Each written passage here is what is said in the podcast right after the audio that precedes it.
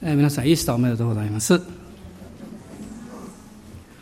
えー、ガキは美智子先生が89歳であの木曜日に天国に帰られたんですけど、今先生方ご夫妻は、まあ、多くの人にとってもそうですけど、まあ、私も身近に、えー、結構長くあのおらせていただいてですね、まあ、霊の父霊の母というふうにずっと尊敬しております。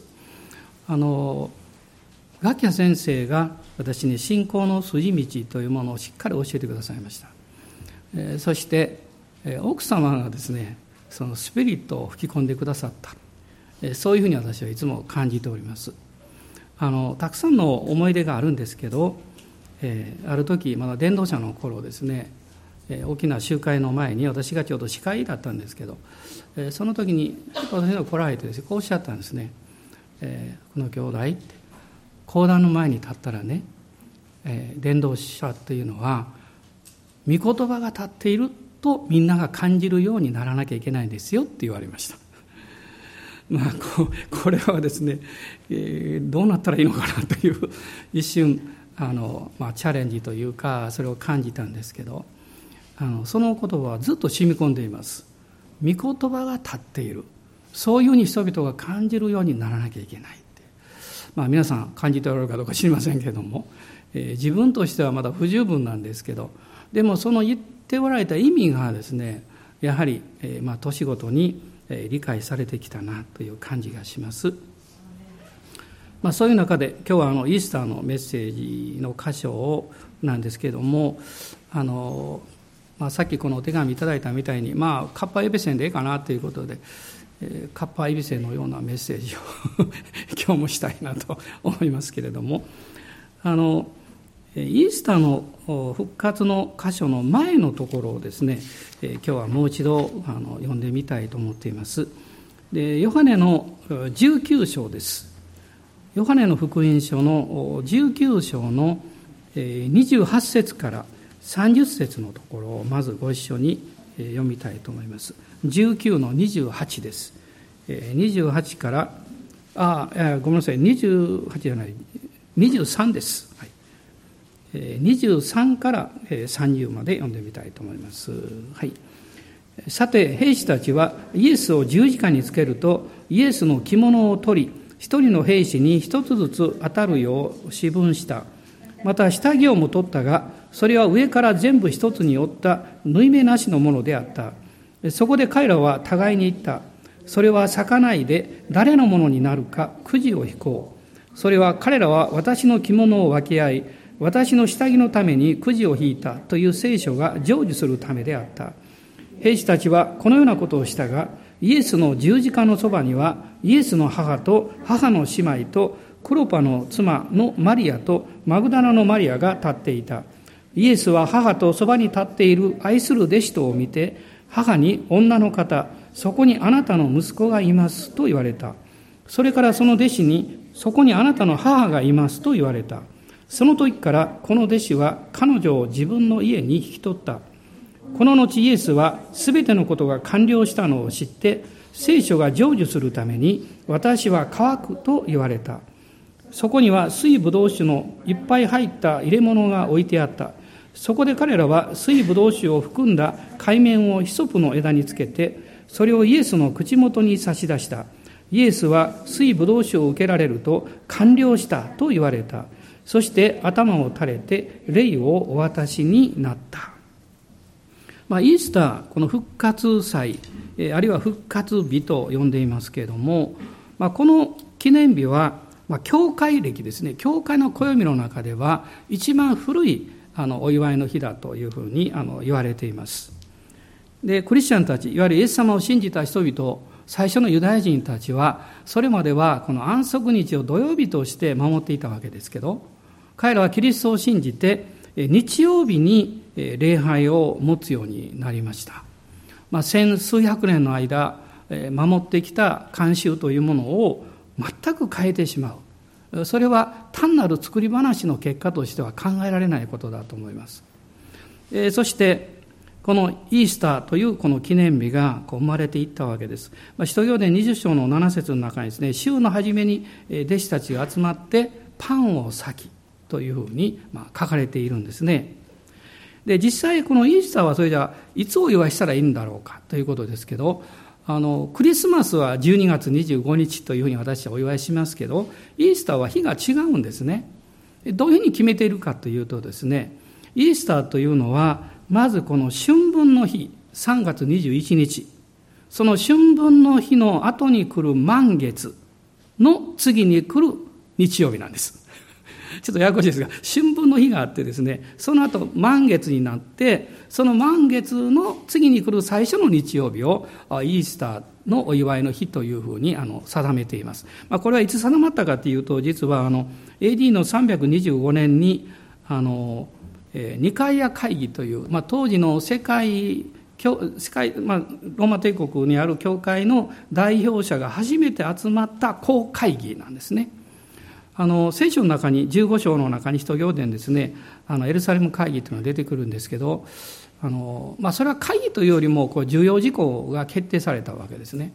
まあ、教会がどんどん広がっていって、えー、それからまあ4世紀の初めまでは迫害が続いてましたからあの代表者が集まるということできなかったんですね。ところが4世紀の初めですね313年にコンスタンティヌスがミラノ直令っていうのを出してキリスト教の信仰の自由を許しました。それから12年後にまあ、全国というか、まあ、ローマ全国ですねからあの代表者司教たちが集まりましてこの会議が開かれたんですけど、まあ、それは、まあ、キリスト論に関する非常に重要な会議ではあったわけですがあの310数名が集まったそうです。でこの時の会議のこの旅あるいは旅行の滞在とかの費用一切をコンスタンティヌスが出したんです。だからあのローマ、えー、帝国のですね、まあ、トップがある意味で開催をこう許したというそういう形になるんです。でこの第1回2回会議っていうのは、まあ、あとずっと何回か会議が開かれていくんですけどもこの時に決められた一つがこのイースターの記念日だったそうです。イースターはいつ祝うかっていうですね、まあ、これがこの会議の中でも決められたそうです。でこの4つの福音書がありますけどこの福音書と、えー、をこう見ていきますとですね、まあ、全体像を見ないとあのイエス様の、えーまあ、十字架までの歩みそれからあの復活に関してというのはいろんなところから書いてるんですね。全体で一つなんですけどもこの4つの福音書の中に共通している一つのことはですね空の墓なんですね。墓が空っぽであったと。イエス様が葬った墓ですね。イエス様が葬った墓がそうだったということが記されています。そして4つの福音書とコリント第一の15章の中に、まあ、復活されたこの首都の出会い権限というのは10回記されているんですね。まあ、使徒行伝には13回メッセージが出てきますがそのうちの11回はこの復活に関するこのメッセージであるわけです。まあ、こういうふうに言われています。初代のクリスチャンたちはイエスの死体が見つからなかったのでキリストの復活を信じたわけではない。彼らは復活の生けるキリストを見たので信じたの。あの女たちが墓に行きまして、えー、墓の中が空っぽだったんですけどその時見つかいが、え、彼らに言ったのはですねもうここにはおられませんと言いましたね。この方はよみがえられたのですとおっしゃいました。決して見つかいはですね死体が消えてしまったとは言わなかったんです。ここにいないということはどこかにいるということなんです、ね、でも見つかいははっきりよみがえられたのですと言ったわけですね。まあ、彼女たちは聞いていたけどもなかなか信じることはできませんでした。で彼らはですね見つかいに、えー、イエス様がガリラヤにいた頃に話したことを思い起こしなさいと言われました。聖書の御言葉っていうのは二度信じます。一度目は聞いた時です。二度目はそれが自分の経験になった時です。この時に御言葉が受肉するんですね。でイエス様のこの十字架までの歩みというものをこう見ますと、まあ、先週あの詳しくお話をしたんですけれども、まあ、エルサレムのある場所のこの2階座敷、まあ、ケナクルムと言われています。ケナクルムっていうのはあの建物の1階はですねお店があったり、えー、裕福な人が住んでいて2階は少し賃料が安かったあの少し貧しい人たちがですねその2階を借りていたんですねそれをケナクルムと呼んだそうですでここからまあ、イエス様が出発なさるわけです。いわゆる最後の晩餐が持たれました。その最後の晩餐っていうのは、杉越をお祝いする晩餐と、そして、えー、もう一つですね、主の晩餐と言われています。パンとブドウ酒を取ってそれをなさった。つまりそれが生産式の始まりなんですね。まあ、その後、イエス様と弟子たちは、あの主を賛美して、ゲッセマネに向かうわけです。まあ、夜の8時か9時頃だったと言われていますけどこのエルサレムの2階座敷からまあ約1.5キロぐらい離れたところそこにゲッセマネがあったわけですこの2階座敷はやがてまあ、マリアの家だったと言われていますがそうだとするとですね使徒行伝一章に出てきますけど弟子たちがイエス様が天に帰られてからここに戻って10日間祈りの時を持ちますペンテコステが起こった場所なんですね。で彼らはこのゲッセマネに行くわけですけど、まあ、そこでユダの裏切りによってイエス様は、捕らえられてしまいます。そして、アンナスという人のところに連れて行かれます。大祭司の舅にあたる人物ですね。そしてそれから大祭司カヤパのところに行ってカヤパが当時、ローマの総督として派遣されていたピラトのところにイエス様を送るわけです。でピラトはどうしていいか分からなくてですね当時あのそのヘロデの宮殿というのがあってそこに来ていたこのヘロデ・アンティパスのところに送ります。でこのヘロデっていうのはですねあの私が有名なのは知ってるのはヘロデ大王のことです。イエス様が生まれた時に彼はあのユダヤの血筋の女性と結婚をしましてそしてあのいろんなあの策略を講じてですねローマから大王このユダヤを治める王としてのあの立場権利を得るわけですね。彼は非常に残忍な人物でした。奥さんを殺害しますし二人の息子を殺してしまいます。自分の王位が危ないということでそれをするんですね。この息子がヘロディ・アンティパスなんです。でこのあのヘロデあのアンティパスがいわゆるバプテスマのヨハネを殺害した人物ですでこのヘロデ・アンティパスの息子がヘロデ・アグリッパ一世と言いますこの人物が十二使徒のヤコブを殺害しました。そしてその息子がヘロデ・アグリッパ2世というんですけど、ここまで聖書に出てくるんです。このヘロデ・アグリッパ2世というのは、パウロを尋問した人物です。ですから、このヘロデの家系というのは、もう何か血生臭いというか、まあ、その呪われているような家系なんですね。でも、彼らも救われる余地はあったわけです。神様の前に出るとこの罪が軽くってこの罪が一番重いというのはないんですみんな重い罪なんですねですから同じようにイエス様を信じたら彼らもこの救われることができたわけですねまあ残念ながら、そうしませんでした、まあ、ヘロデ、のところに使わされ、あや連れて行かれたイエス様は何もおっしゃらなくてですね、もう一度ピラトのところに送り返されて、そこでユダヤ人たちの声によって十字架刑が決まります。あのユダヤの処刑で十字架はありませんからですからこのローマの法律にのっとって十字架刑を宣告してもらわないとそれは実現しなかったわけですですから神様はある意味でこの当時の為政者たち世の人たちというものを神の御言葉が実現するために用いておられます今日もそうですあなたが時々この世の中でですね、なぜあの人意地悪するんだろうとか、どうしてクリスチャンとして生きていくのに難しいんだろうと思うかもしれません。確かにそうだと思います。でも、こういう見方もあるんですね。神はそれらの状況や人々を用いておられるということです。でもそんなふうには感じない。辛い、しんどいと思うでしょう。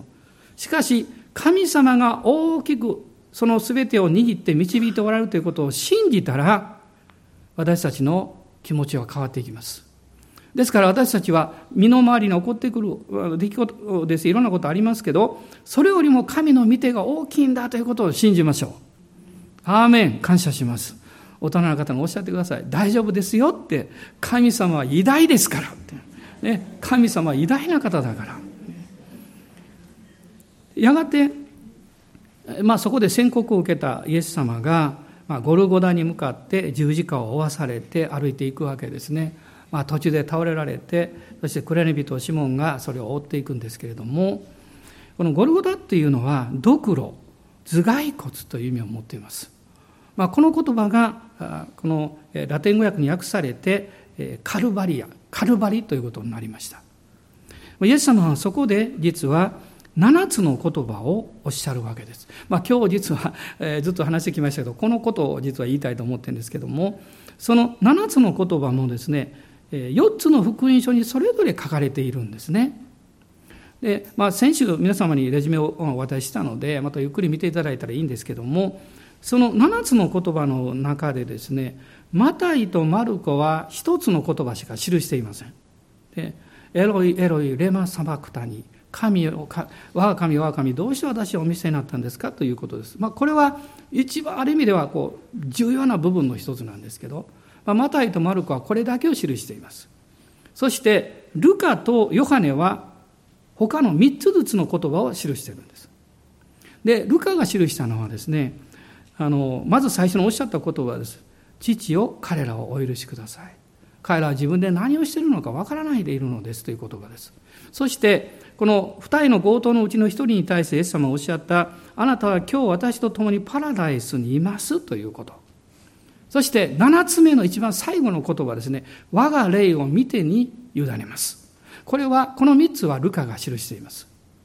で、今日読みましたこのヨハネの箇所に、その残りの3つがあるんです。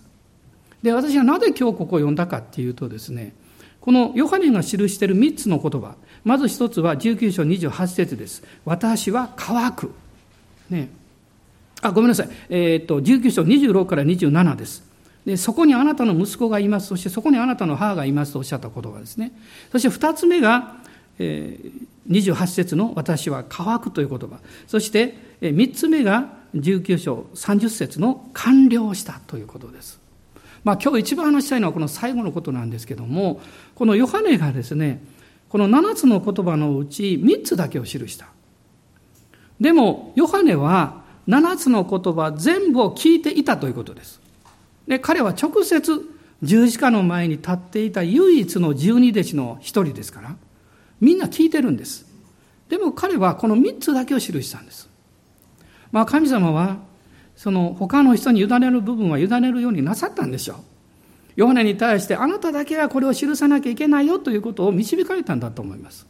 そしてこのヨハネが記した3つというのは、実はこのヨハネの福音書全体を読んでいきますと、一つの流れの中でですね、そのことが精霊の導きで記されているということがはっきりわかるんですね。で、まず、この19章の26、27のこの言葉なんですけれども、イエス様が、まずマリアに対して、そこにあなたの息子がいますと言って、それからその横にいたヨハネに、そこにあなたの母がいますと言うんですけど、その時にイエス様はこう言うんです。26節を読みますとね、愛する弟子とを見て、母に女の方と呼びます。母にお母さんとは言いません。母に対して女の方と呼びます。実はこの呼びかけは皆さんもう思い出すと思いますね。このヨハネによる福音書の2章に出てきます。あの、カナの婚礼でブドウ酒がなくなった時にマリアがいて、その時にイエス様と弟子たちがたくさん来たので、ブドウ酒が早くなくなってしまったという、ちょっと あの、そういう気持ちもなったのかもしれませんけど、そのイエス様を見てですね、ブドウ酒がなくなりましたってこう言うんですね。何とかしてほしいという気持ちで。その時にイエス様がおっしゃった言葉です。女の方。母よとは言いませんでした。あなたは私と何の関わりがあるんですか、まあ、非常に冷たく感じるんですが、そういうことではないんですね。つまりそこにはこういうふうに意味があります。マリアよって。私はあなたの息子だけど、この息子という関わりだけではなくて、あなたは私を、え神の御子がこの地上においでくださった人物として、父の御心がどのように実現していくかを見る、えー、責任と特権をもらっている。そのことをしっかり覚えなさいよという意味です。私たちクリスチャン生活もそうです。あなたが弱るとき、あなたが何か失望するときは、現実の出来事だけを見てるからです。何が起こってるか、何がどうなるかだけを見てるからです。しかしこのマリアのように考える必要があるんです。このことは、神様が私の人生の中にご自身の御心をどのように完成しようとしておられるのか、実現しようとしておられるのか、そのこととどうつながっているのかということを考えることです。マリアは、これルカによる福音書には何箇所か出てきますけど、いろんな出来事が起こります。そのことを彼女は心に、えー、へめぐっていた、止めていたと書かれています。霊的な人は物事だけを見て判断しません。それがどういう意味を持っているかを神の前に考えるという習慣を持っています。あの偉大な信仰の母と言われるサラもそうです。彼女は自分の息子が、えー、犠牲になる、ねえー、あごめんなさい、えー、息子が生まれる前にですね私はもう生まれること子を産むことはできないと言われていた女だから神がおっしゃったことがどう実現するんだろうということを考えましたヘブル書の11章にこう書いてますね。サラは神が真実な方であると考えたと書いてます。霊的な力とは考える力です。神がどうなさることができるかを考える力です。そして私が感じている結論よりも神がどうなさるかを信じる決心をする力です。皆さんそれがあなたの人生を変えるんです。あなたが今日現実に何が起こっているかだけ何があるかということだけを考えて結論を出すとすればそれはあるある意味においてマイナス面が多いんじゃないですか？辛いこととかもうこれ希望がないかもねと思うかもしれません。しかしそうじゃないんですね。神はあなたの人生に大きな計画の導きを持ってるんです。そしてあなたが何年か何十年か振り返った時にこう言うでしょう。あの悲しみは私にとって益になりましたそれは私にとって喜べたという意味ではなくて私がそのことを通して誰かを救いに導くことができた。誰かを励ますことができた。私の心の目が開かれて、神が私に近くなった。ということを経験なさると思います。ですから、この十字架のところで、マリアがですね、十字架につけられたイエス様から直接言われた言葉、女の方。おそらく彼女の脳裏には、かつてあのカナにおいてイエス様がおっしゃったその時の言葉ときっと重なったと思います。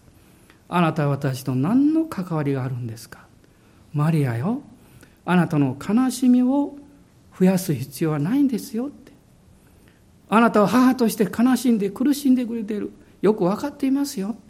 でも、父の御心が私の上に実現することによって、救いがこの世に来るために、このことが起こらなきゃいけない。それを受け取ってほしいということです。ピリピの教会に対してパウロは書きました。キリストと共に苦しむことは賜物なんだと書かれています。使徒行伝にも神の国に入るために多くの苦難を経なければならないと書いています。クリスチャンが成長すると苦難を経験します。それはあなたが悪いからではありません。あなたがそれによって清められ、より主に近づいていきます。同時にその経験が他の人を導く導く力になります。悲しみを経験していない人が悲しんでいる人をどう励ますことができるんでしょうか神様はそのように私たちにあえてそういう経験というものを許されるわけです。そして二つ目の言葉ですけどヨハネの19の28私は乾くとおっしゃった。ヨハネはそのことを心に留めました。なぜならば彼が福音書で唯一他の福音書の記者たちが記さなかったこのことに関する物語を書いてるからです。ヨハネによる福音書の4章です。サマリアの夫人との出会いです。この4章をぜひ開いていただきたいんです。ヨハネによる福音書の4章の13節と14節です。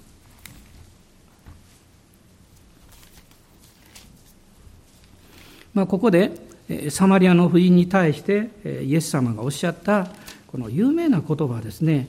イエスは答えて言われた、この水を飲む者は誰でもまた乾きます。しかし私が与える水を飲む者は誰でも決して乾くことがありません。私が与える水はその人のうちで泉となり、永遠の命への水が湧き出ます。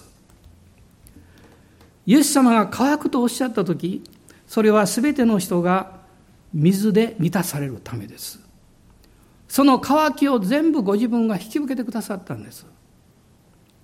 この言葉をヨハネはしっかり覚えていました。ですから、サマリアの夫人のことを書いたんです。そして、その言葉とイエス様がおっしゃった言葉が重なったはずなんです。イエス様あなたは私たちが満たされるために乾くものになってくださった。彼はそれを記したんですね。そしてもう一つの言葉です。19章30節完了した。これはすごい言葉だと思います。完了した。少なくともこの福音書の中にはですね、二つの大きな事実が、この言葉の背後にあるということがわかるんですね。まず一つは、ヨハネによる福音書の一章の29節です。一章の29節まあ、ここには、イエス様がバプテスマのヨハネのところに行ってヨルダン川で洗礼を受けようとなさった。その時のことです。まあ、イエス様も30歳ですけど、イエス様がまだマリアさんのお腹の中に、まあ、妊娠したその時にですね、えー、このマリアはエリザベツの家を訪問しまして、エリザベツは、えー、6ヶ月でした。で、この妊娠6ヶ月、それはバプテスマのヨハネだったんです。お母さん同士がまだ胎の中にいる時に出会った。それがバプテスマのヨハネとイエス様だったんです。そしてこの30年後ですね、まあそれまでにあったことがあったかどうか知りませんけど、少なくとも聖書を見ると30年後、劇的な対面をしています。彼らがお腹の中にいた時、エリザベツはマリアの声を聞いた瞬間に精霊で満たされました。そしてお腹の赤ちゃんが踊りました今プリズムの姉妹が出産予定日をちょっと超えて出産のこと祈ってます。今日まだでしょうかね。すぐ連絡くれると思いますが。先週私が行った時に彼女は予定日の前の日なのに車を運転して礼拝に来てくれました。そして私祈りました。祝福しました。彼女言いました。お腹の赤ちゃん動いてますって言いました。その時に私はバプテスマのヨハネのことを思い出しました。精霊が望んで、タイの身であったバプテスマのヨハネが精霊に満たされた。この彼が目の前に30年後、メシアとして公言されたイエス様を目の前に見ているんです。彼は決して、ああ、親戚のマリアの息子とは言いませんでした。彼は何と言ったんでしょう。見よ、世の罪を取り除く神の子羊と言いました。これはやがて人類の救いのために永遠の贖いを完成なさる神の子羊としてのイエス様の立場、そして世の罪を取り除くという永遠の贖いの働きをなさる内容、この二つがこの短い言葉の中に入っているんです。これは刑事ですね。精霊によって目が開かれなければこういうふうには見えないと思います。ヨハネはこう言うんです。そしてその時にそばで聞いていた一人がこの福音書を書いたヨハネだったんです。自分の恩師がイエス様を見てそう言った時にヨハネとアンデレはイエス様についていって最初の弟子になります。この十字架のところでヨハネは聞いたんです。完了した。あのバプテスマのヨハネが言った身を世の罪を取り除く神の子羊この贖いの技が完了した。御言葉を聞いて、それをあなたが何らかの形で体験したとき、それは決して忘れることないでしょう。あなたの心の中にずっと残っています。他の何よりも大事なことよりもこのことが残っています。ヨハネの心に響いたんです。完了した。そうです。あなたがバプテスマのヨハネによって公に明らかにされたその言葉が実現しました。ヘブル人への手紙の9章の12節を開きましょう。ヘブル書の12章の9節です。あ、ごめんなさい、12章なんですね。9章の12節です。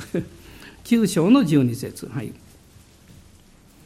また、ヤギと子牛との地によってではなく、ご自分の地によってただ一度誠の聖女に入り永遠の贖いを成し遂げられたのですこのヘブル書を書いた記者もですねそのことを理解したんですね神の子羊であるイエス様が永遠の贖いを完了なさった。そしてその結果、14節も読んでください。ましてキリストが傷のないご自身を常しえの御霊によって神にお捧げになったその地はどんなにか私たちの良心を清めて死んだ行いから離れさせ生ける神に仕えるものとすることでしょう。イエス様の十字架を信じて罪許されたあなたは贖われたものとして生きていくんです。この世で生まれたあなたですけれども神のことされたその特権その素晴らしい救いを受けたものとして天国に行くまでこの地上の人生を走り続けるんです。完成するんです。主は助けてくださいます。私が何度失敗しようが何度うまくいかない経験であろうがあるいはあなたのこの先を考えた時にああ辛いこと厳しいことがあるかもしれないと感じたとしてもどうぞ恐れないでください主があなたをお捨てになることは絶対にありませんあなたが主よと叫べば、主が身近におられることを必ず表してくださいます。私たちが父の名を呼ぶとき、あるいはイエス様という名を呼ぶとき、それは何かの必要があるからです。その必要は毎日やってきます。ヨハネは言うんです。この完了したという言葉の中に、私たちの弱さも罪深さも、どうしようもできない自分も、そして不安も恐れも全部委ねたらいいよと言ってるんです。全部任せなさい。主が完了されたから。私はしょっちゅうヘマするでしょするでしょ？って あのよく言ってるからどう皆さん知っておられると思うけどね。でも、えー、私もこう学んだんですね。このいろんな失敗をすると失望感というのが残るんです。えー、自分の心がこう何かこうダウンするんですねその時に宣言するんです完了した完了したって、ね、私の失敗ももうとんでもないこともみんなイエス様が十字架で完了して許してくださって償ってくださって前を見て歩けと言ってくれるんだと信じていますどうぞ皆さん大人の方に言ってください完了したって 完了したもうくよくよする必要ないんですよ。くよくよする必要ないんです。実はね、告白しますとね、昨日もヘマしたんです。あの、ちょっと用事があってね、ロゼ行ったんです。で、こう、駐車場の、あとぐるぐる登るしあそこね。ちょっと前の頃は止まったから変なとこで止まっちゃったんですよ。で、うわーっと動かした時、ガリガリガリガリってやったんです。ね。そういった皆さんきっと後で車見に行くでしょう。あの多分わからないと思いますどっか言っておきます下の方です筋が入ってるやったまあその時見えないからね後で見たらやった失望しますよね。でも私すぐ皆さんの顔を思い出すんですみんなニコニコして「先生いいよ」って言ってくれた。完了したんです。完了というのは私の弱さや失望を全部イエス様が償ってくださった。あなたの罪を許してくださった方があなたの失敗なんか許さないはずないでしょう。永遠の命を与えて天国の保証をしてくださった方が、この地上のあなたの愚かさや罪深さをね、いつまでも心に留めてガミガミ言うことはないでしょう。それを私は信じて自分に言う必要があるんです。完了した。このことを覚えてください。やったと思ったら完了した。ね、失敗したと思ったら完了したって言って立ち上がって夢を持って希望を持って前進しましょうもう一つあるんですこのヨハネの福音書の中にね7章なんです7章を見てくださいヨハネの福音書の7章の37節から39節です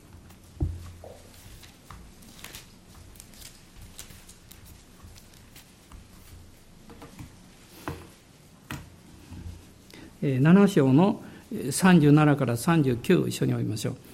さて、祭りの終わりの大いなる日に、イエスは立って大声で言われた。誰でも乾いているなら、私のもとに来て飲みなさい。私を信じる者は聖書が言っている通りに、その人の心の奥底から生ける水の川が流れ出るようになる。これはイエスを信じる者が後になってから受ける御霊のことを言われたのである。イエスはまだ栄光を受けておられなかったので、御霊はまだ注がれていなかったからである。このことが完了したんですよ。この後イエス様は復活をなさって神の右に座られました。使徒行伝の2章の32節と33節を一緒に読みましょう。使徒行伝2章の32と33です。神はこのイエスをよみがえらせました。私たちは皆そのことの証人です。ですから神の右に挙げられたイエスが未知から約束された聖霊を受けて、今あなた方にあなた方が見聞きしているこの聖霊をお注ぎになったのです。これはペンテコステの日にあの言われた言葉ですね。この後、まあ、復活の後、40日イエス様はみんなに現れて10日間の祈りがあって50日目。その50日目に精霊の注ぎが起こりますけど、その精霊の注ぎが起こる、えー、土台、保証がこの時に完了したんです。ヨハネはきっと覚えていたんですね。えー、御霊はまだ注がれていないっていうイエスさんおっしゃった。ね、でもこれがもう完了したんだって。それが起こるんだヨハネがあの二階座敷でペンテコステの日に精霊に満たされた時他の弟子よりも何よりも彼は喜んだでしょうねこの意味を深く理解していたからです私もそうなんですあの毎日の中でいろんな助けをあるいは不思議なことを経験するでしょ？でもそのことを感謝するだけじゃなくって主の御言葉の約束を読んで聞いて知っていた人はその喜びが何倍にもなるんですよ。ね、何かいいことが起こったことも嬉しいけど、もっと嬉しいのは、私が聞いていた、信じていた、読んでいた、その神の約束がこのように実現したということですよ。このことはですね、霊的な喜びなんです。私はまあ何度もお話ししますから詳しく言いませんけど、もう何年も前に夢を見てですね、夢の中であの差出人不明の方からの手紙があってそこを開ける夢の中ですか開けるとあの5万円お金が入ってたってね。でそれが2日後に同じように差出人不明の手紙が私の家にやってきました。開けると5万円入ってました私はびっくりしました。そのお金が入っていたことよりも夢を見て2日後にそれが起こったのでびっくりしました。そしてほぼ1年後に同じような夢をまた見たんです。でその時はえっ、ー、と5万じゃなくて10万入ってました。そして私はもうもうワクワク期待してました。で人間ってね一度経験すると自信がつくんですね。これ絶対起こるって言ってですね。火曜日水曜日木曜日もうなかなか起こらなかったんですけど週末にやってきました。やってきましたってね本当に。差し出人不明の真っ白な封筒が梅の里の家のポストに入ってたんですよ。もう中何が入ってるかすぐ分かりました。開けました。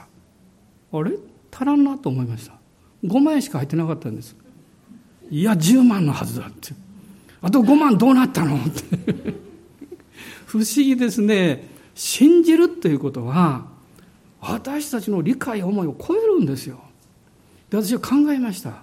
神様別の方法で与えられるのかなと思いました。そして日曜日その週の日曜日の礼拝が終わった時会計の方私のとこ来られました。そしてこう言いました。先生誰か分かんないんですけど先生宛てに行って封筒があるんでお渡ししますって言いました。開けましたら 5万円入ってました。私はその時に主に祈ったんです。神様これ2年連続で起こりました。3年目あるんかどうか知りませんけど。でもどういうことですかと。まあ他の形でも教えられてはいたんですけど主がおっしゃったことは単純なことでした。あなたは生活のことを思い煩う必要ないんだよと。私があなたの面倒を見てるんだからあなたの家族のことの面倒を私が見てるんだから。心配しなくていいって。神様がおっしようとしたことはあのサラが、学んだことと同じことですよ神は真実な方だということ神は真実な方皆さんそれを信頼し続けましょうヨハネは完了したという言葉と同時にああ、精霊の注ぎが起こる。もうこれが完了したんだと分かったんです。そして、ペンテコステを通して、イエス様は見えなくなったけど、主の言葉とその言葉を解き明かし、命を与えてくださる精霊が内側に内住してくださって導いてくださるという人生が始まった。それが今日まで続いているんです。私たちは御言葉を読み、そして主を信頼して歩いていきます。父よと時々、ね、叫びます。でも、精霊様があなたのうちにおられるんです。そしてあなたに内側から主の言葉を思い起こさせてくださって、語ってくださって、導いてくださるんです。悲しい時、辛い時、どうぞ心を騒がせないでください。イエス様おっしゃったように、神を信じ、また私を信じなさい。なぜなんですか？静まった時に、内側の精霊の声が聞けるからです。御霊の声は静かなんです。心が騒いでると聞こえなくなるんです。静まると精霊の声が聞こえてきます。恐れることはありませんという言葉かもわかりません。私はあなたを愛してるよという言葉かもわかりません。私があなたのために十字架にかかったんだから、それ以上のことがあるはずがないでしょう。私たちは主を信頼します。みんな人生はバラバラ。みんな違います。同じようになる必要なんかないんです。他の人のように祝福されていないと考える必要ないんです。神はあなたの祝福の道を置いておられる。ある意味であなたの茨の道も置いています。しかしそれはキリストがあなたを担いでくださっていますから、茨を踏むのはイエス様なんです。そして私たちを導いてくれます。私たちのすべきことは何なんですか？御霊に導かれて主を賛美することです。お立ち上がりください。主を礼拝しましょう。アーメン感謝します。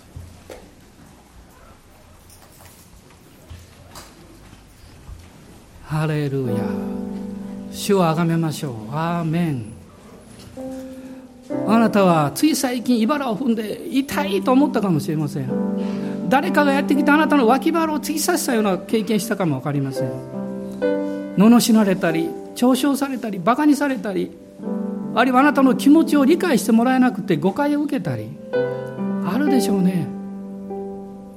でも今日イエス様を見上げます。主はそれら全てを受け取ってくださいました。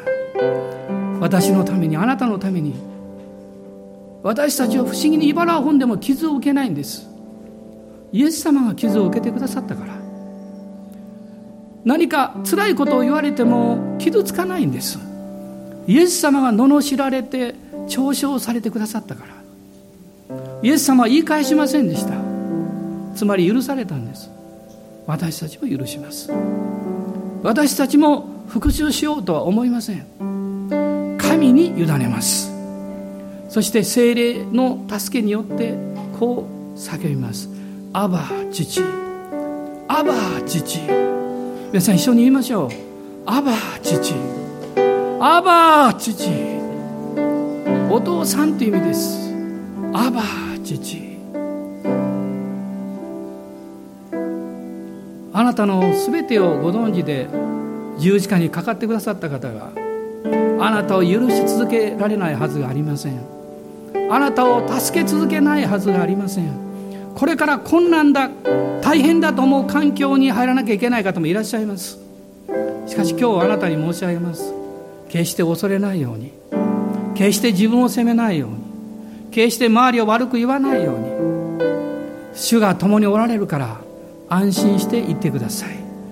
主が必ず力を与えてくださるから心配しないで歩いてください。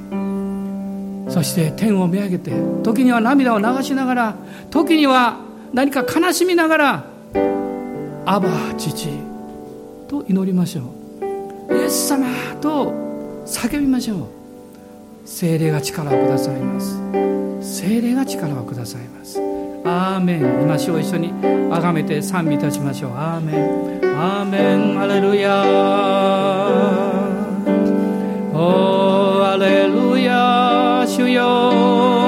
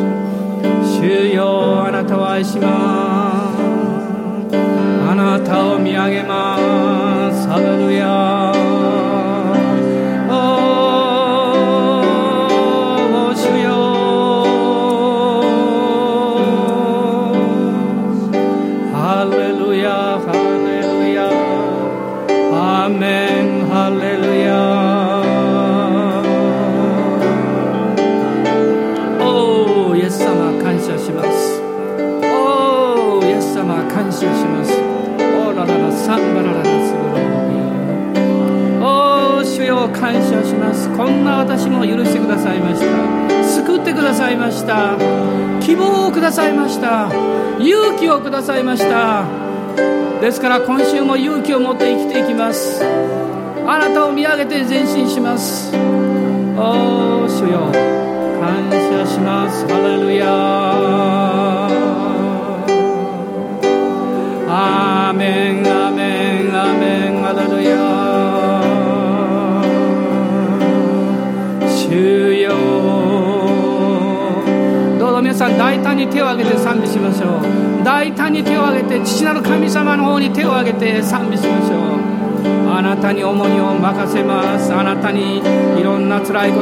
厳しいことも任せます。私の失敗もあなたに任せます。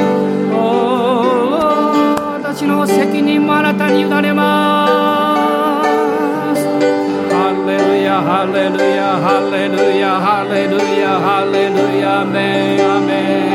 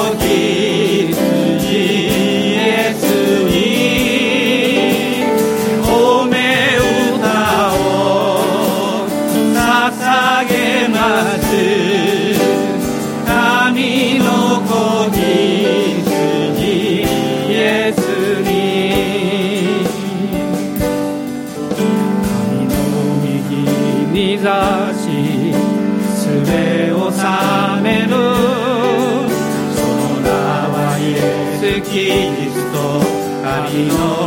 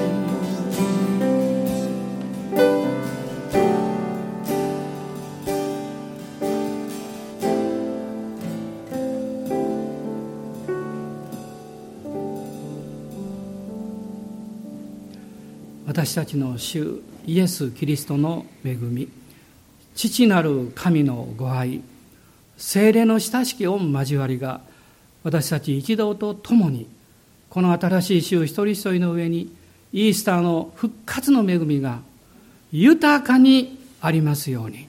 アーメン